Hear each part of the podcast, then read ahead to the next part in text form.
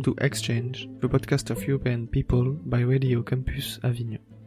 In this second episode, I'm welcoming Chiara who comes from Bern in Switzerland. As a literature student, Chiara is particularly interested in the transmission of personal stories and character development through reading.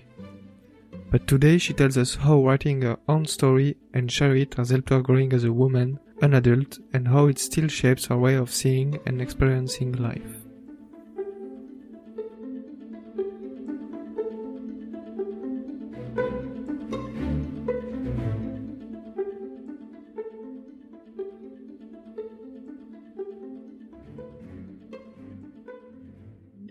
I want to speak about um, something that I share with a friend. And it's um, like a project, but we did not intend it to be a project. So it's about um, writing letters to each other, but it's more like sharing our diary. And we've been doing it for seven years now. And we didn't think that we would and we didn't plan to do anything like that to have a seven year long sharing of our thoughts and experience. But it we just ended up here.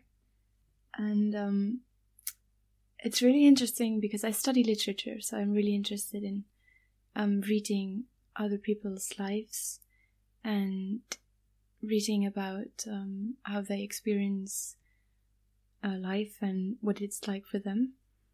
But in a book, um, it's already filtered, I think, because the author has thought about a character, and even if it's autobiographical, you intend some kind of audience, and you think that someone's going to read it, or listen to it, or watch a film.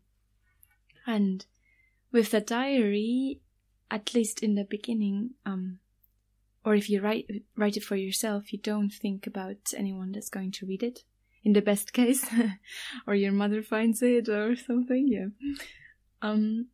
So it's very personal, and it's an account of a life or an experience that you would never find anywhere else.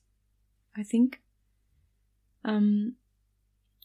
And so I'm really happy that I can yeah, that I mean, I just realized how great that is when I was thinking about what is exceptional about my life because there's nothing much more exceptional. so the interesting thing is that she studies writing. So she is actually becoming or trying to become a writer and get her things published. And I'm studying storytelling in a way so um, when she publishes a story, for example, about um, a relationship of fictional characters, and I read it and I realize that it has a lot to do with her life and her boyfriend, or not not anymore, um, but back then, and I realized that I have some kind of backstage pass to her life that no one else has. I mean, not even that boyfriend, even though he is a character in the story and he actually lived the experience and I didn't live, live the experience, but I feel like I've lived the experience because I, I read about it. And also about like the most human things that you don't really want to tell anybody maybe, but it has to do with maybe the body or something if she has some kind of problems with with um, illnesses or things then if you write about it um, you kind of process the problem that you have. And when i read it i feel a bit um, i feel understood in things that i wouldn't tell anybody else because they're just maybe appalling and people don't like to read these things, or they like to, but it's always a bit like, oh, yeah. Um, and so I think if I would like lose her, or she would die, or I would die, or something, um, that would be really crazy because I mean, for the first uh, thing, you would lose an addressee, um, how, who do you narrate your life to now? Who, I mean, even though you have other people in your life that listen to you, it's not the same. And um, also knowing that somebody reads your life kind of gives you a, a meaning, even though maybe life doesn't really have a meaning for me, at least I don't believe. Um, so I feel like it's a bit meaningful, um, in a way. And also, we have so many um, bags and um, suitcases full of diaries and letters written. Where will we, where will we put all these things? So you couldn't archive them because it's not historically important. So where would you put it, and where would you, yeah? How do you still worship the thing it is, and still go on with your life and kind of um, pretend that but you can't just pretend that all that life wasn't didn't happen. So yeah where would you put it? Um also now i don't know where where i should put it. I feel like my room at home is much too small so i store it all in a cellar but i always feel like uh, what if there's a flooding? Something happens all my life is gone. So i really identify with what i've written i think. And I've thrown out a lot of it, um, which was really cleansing. Like, because you read your teenage stuff and you just think, "Oh God, that's horrible."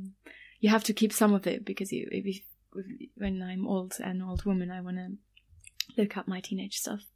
But yeah, um, so I think that's the most important thing I can say about me, or about my identity or experience.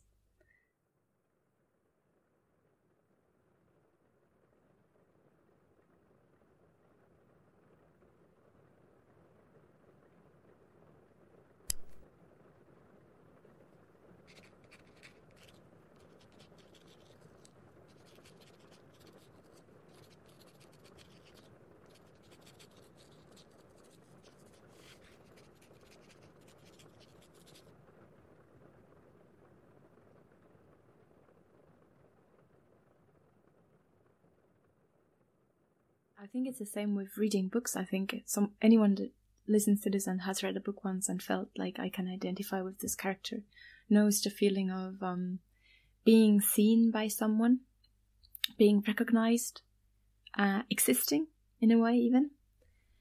So when we started writing, we were 16, 15, 16. Um, and we had well, both of us didn't have had any kind of um. Well, we did kiss people, but we weren't really. Um, we didn't have sex with anybody, so that was a big topic we started out with, and um, then I did first, and then it was like, like this line between us of bodily experience that I had and she hasn't yet, and so it was a bit weird because she was eager to learn about it and to read about it, um, but I felt like I didn't have the words to describe it because it only like happened once, and I was kind of confused and didn't really want it to happen anyway. So, um, and she asked me all kinds of questions, and these were questions I had myself. Um, like how exactly do you do it? And I couldn't remember. It was really gone from my mind. I didn't know because it just happened so fast, and so that's when I realized that like experience and then telling what you've experienced is so different. And um, then we went on, and she had her first first relationship, and I didn't have any relationship at all for very uh, long time actually. And so I was very envious of her because I've read the start of this relationship, I've read like the middle and the crisis, and I've read some kind of like an like an end. It's still ongoing, but it's like an end now. Um, and I've cried so much about this relationship, even though it wasn't mine. And um, I feel like I've lost something really big in my life when they broke up or wh- whatever it was they did. And it was actually her life. So, and I also, I mean, when I read about the beautiful, beautiful side that she described, I just wished to have that myself. And I was so, um, yeah, it kind of helped me to be really precise about what I wish for and not be very, you know, have this romanticized um, idea that you get in films or maybe even books. Um, so I, I felt like she helped me in um, having a very real, real account of what it is. Um, and I've read things that he would never be allowed to read, and their relationship was really, really good and really, they, they they talked a lot and they really um, they really listened to each other and their communication was great, but there are still things that you would just never tell each other because yeah, you would just hurt someone too much.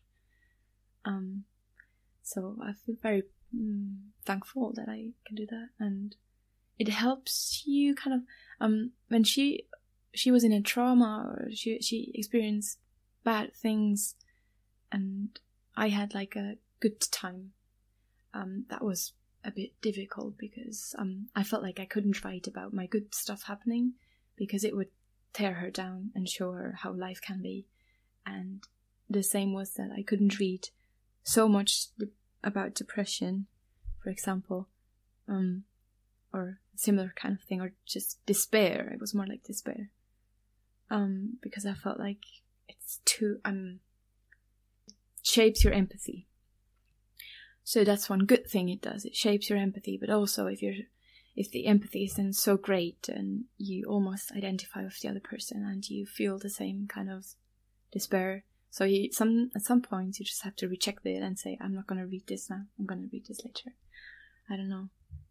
Um. So. It, and yeah, and I think in like be- becoming women, um, we helped each other with um telling each other that um, things are okay that maybe don't um, you don't feel like uh, your body is okay because media tells you that it's not and you feel very ugly. And then if the other person feels ugly as well it's like yeah we're, we're a team.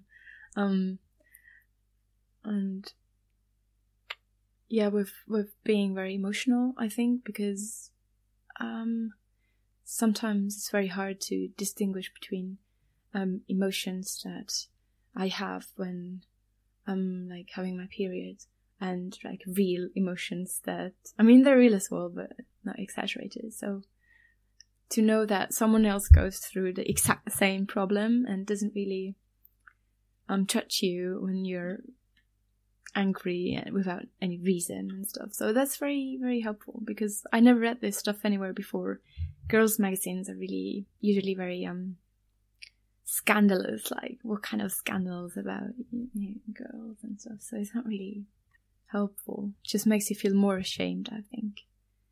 Um, yeah, so it clears the shame and it makes like pathway for solidarity and like sisterhood. And, yeah.